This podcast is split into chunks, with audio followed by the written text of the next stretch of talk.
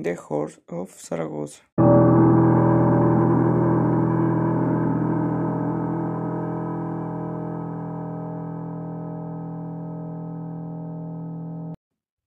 More than 50 years ago, my grandmother was one of the first small boot sellers who every night made the dealings of travelers who were looking for the cool night of Parque Juarez. When I was very young, Don Asunción Ramírez accompanied her and the, my mother, Doña Rosa María Bolaños, who continued with the sale of snacks in that same place, next to the arches of the municipal palace.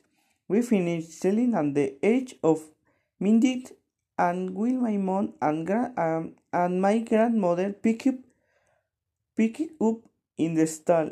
I ran to the center of the park and down the kiosk that had no door. I listened silently in the silence of the night to the noise that made a strong underground current. I heard many people say that I was an arm of the sea.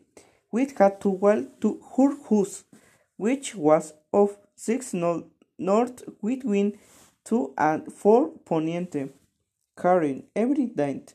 We had occupied, we had to pace to get to the Zaragoza monument.